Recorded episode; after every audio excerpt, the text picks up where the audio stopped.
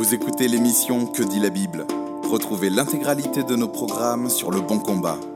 www.leboncombat.fr Bonjour et bienvenue sur Que dit la Bible, l'émission hebdomadaire du blog Le Bon Combat. Nous sommes très heureux de vous retrouver cette semaine et nous avons avec nous encore une fois Raphaël Charrier qui est un habitué, qui est blogueur avec nous sur Le Bon Combat. Il est même un des administrateurs du blog et il est aussi pasteur à Grenoble. Alors euh, Raphaël, cette semaine on va parler d'une doctrine qui est décriée, qui est soutenue par la majorité des réformés, critiquée par les autres. Il s'agit de la persévérance finale des saints, et j'aimerais qu'on commence par une petite définition simple. Comment est-ce qu'on peut définir la doctrine de la persévérance finale? Alors, le meilleur moyen pour euh, définir la doctrine de la persévérance des saints est de la définir avec deux facettes, un petit peu comme les deux facettes d'une pièce parce que c'est une définition à deux facettes. Je vous explique. La première facette, nous pouvons dire que tous ceux qui sont nés de nouveau, régénérés, qui ont reçu le Saint-Esprit, qui appartiennent à Christ, qui ont été sauvés par lui, sont gardés par la puissance de Dieu dans la foi en Christ, quoi qu'il se passe.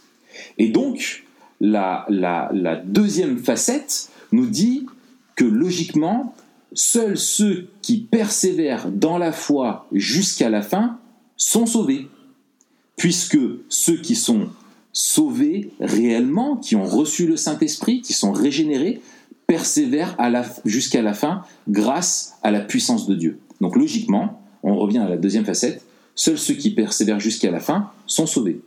Ce qui peut aussi causer du trouble pour certaines personnes, c'est la question donc de la perte du salut, puisque nous ne croyons pas à la perte du salut. Pourquoi? Parce que certains textes dans les Écritures sembleraient nous laisser entendre que l'on peut perdre le salut, que l'on peut abandonner. Mais euh, quand on regarde de plus près, ces textes-là nous disent plutôt que des personnes non régénérées peuvent manifester pendant un temps des signes extérieurs de la conversion. Mais ce n'est pas la foi qui mène à salut, c'est une adhésion peut-être intellectuelle ou émotionnelle pendant un temps qui pousse ces personnes-là à avoir un comportement qui va ressembler à celui d'un chrétien, mais qui ne sera pas motivé par les mêmes choses, et tôt ou tard, ces personnes-là renieront le Christ, s'éloigneront de l'Église. Et il y a par exemple la parabole des quatre terrains qui nous l'explique très bien dans Marc 4, ou encore en Matthieu 7, quand Jésus dit de façon très sévère que tous ceux qui l'appellent Seigneur ne seront pas nécessairement sauvés, alors que ces personnes-là auront même chassé des démons, donc auront fait des choses même spectaculaires, mais pour autant, ce ne sont pas des personnes qui lui appartiennent. Donc la Bible est claire. La persévérance des saints, c'est l'œuvre extraordinaire de Dieu pour nous préserver au travers des afflictions, des souffrances, pour un héritage éternel de vie à sa droite dans la nouvelle création. Tous les élus sont prédestinés, les prédestinés sont tous appelés, les appelés sont justifiés et ils seront gardés toute leur vie jusqu'à la glorification. Personne n'est perdu en route. Et le texte qui nous parle bien de cela, c'est Éphésiens 1. Alors du coup, quelle est la place de la persévérance des saints dans le plan de la rédemption, dans cette perspective globale historique de la rédemption que, que Christ en Dieu a établi sur la terre? Alors oui, c'est une bonne question, parce que on ne peut pas bien comprendre la doctrine de la persévérance des saints si on ne comprend pas l'ensemble des doctrines de la grâce et comment est-ce que Dieu applique le salut dans le temps pour nous les hommes. Et la Bible nous parle de quelque chose que les, théologiens définissent comme étant l'ordo salutis, c'est-à-dire l'ordre du salut. Comment est-ce que le salut nous est révélé et quelle est son application temporelle dans nos vies et en même temps théologique? Tout d'abord, la Bible nous parle de l'élection inconditionnelle que Dieu choisit ce qu'il veut sauver selon son bon plaisir souverain selon ses desseins bienveillants et sa grâce avant la fondation du monde. Et que tôt ou tard, ces élus vont être confrontés à ce que l'on appelle l'appel efficace de l'évangile. C'est la puissance de Dieu pour nous sauver l'évangile. Et les élus vont entendre cet évangile. Cet évangile, avec le concours du Saint-Esprit, qui est la puissance de Dieu, nous régénère, nous fait naître de nouveau. Et l'homme répond à cette régénération par la conversion. C'est la réponse de la foi et de la repentance. Et cette foi nous justifie. C'est le cinquième aspect. Nos péchés sont imputés à Christ et sa justice nous est imputée, nous est transmise. Et puis cette justification implique aussi ce qu'on appelle l'adoption. Dieu fait de nous ses enfants. Ces enfants, Dieu les transforme pour les rendre semblables à l'image du premier-né de la nouvelle création qui est Christ. Donc c'est la sanctification, c'est le processus de transformation à la ressemblance de Christ. Et puis, il y a donc cette persévérance, cette doctrine de la persévérance qui est la suite logique de ça et théologique, c'est l'assurance que notre union avec Christ va se traduire par une persévérance dans la foi. Attention, quand on parle de persévérance, on ne parle pas d'infaillibilité. Tous les chrétiens pêchent, peuvent chuter, s'éloigner de Dieu, faire de grosses erreurs dans leur vie, mais ils s'en repentiront, ils reviendront à Dieu. Finalement, ils persévèrent.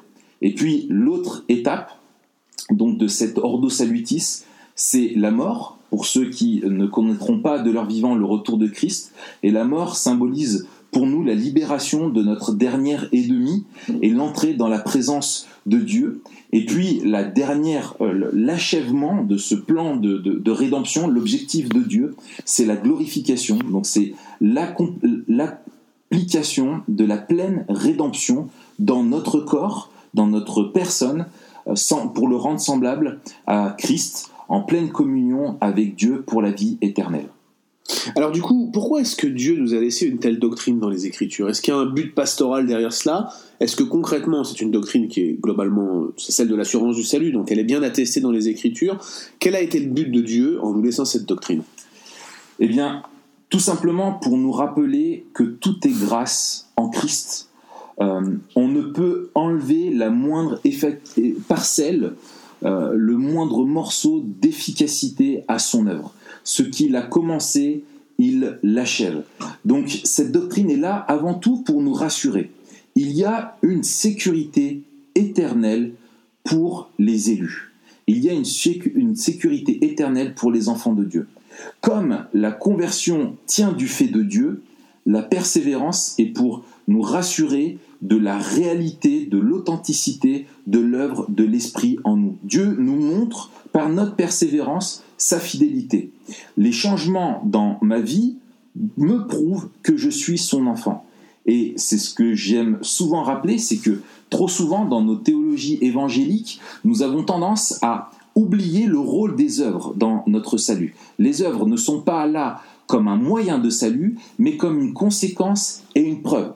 Et j'aime beaucoup ce que disait le théologien John Owen, que les croyants qui ont goûté en l'amour et la miséricorde de Dieu l'estiment plus que tout, et donc vont être, euh, vont tout mettre en place dans leur vie pour persévérer, obéir à Dieu. La doctrine de la persévérance des saints, c'est l'expression de la louange de notre dépendance envers Christ pour être préservés. Nous célébrons notre incapacité à tenir par nous-mêmes et nous proclamons bien fort que nous avons besoin de Christ chaque jour en nous pour nous aider à poursuivre. Et notre grand réconfort pour ici-bas, euh, et même dans l'épreuve, c'est que Dieu nous promet de nous accompagner.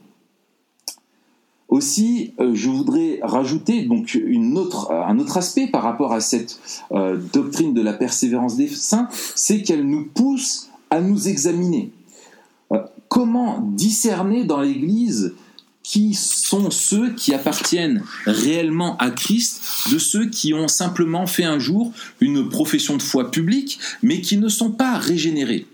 Euh, le défi des apôtres était de persévérer, de, pardon, plutôt je dirais de, de conserver l'Église pure de permettre à l'Église de s'établir sur le fondement de leur enseignement et de garder en ligne de mire Christ.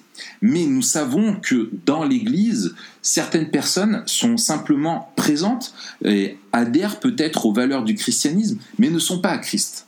D'autres doutent. Alors comment savoir si on est véritablement sauvé? La réponse à cette question, la première que j'ai, c'est par une autre question. Ai-je confiance en Christ aujourd'hui pour mon salut.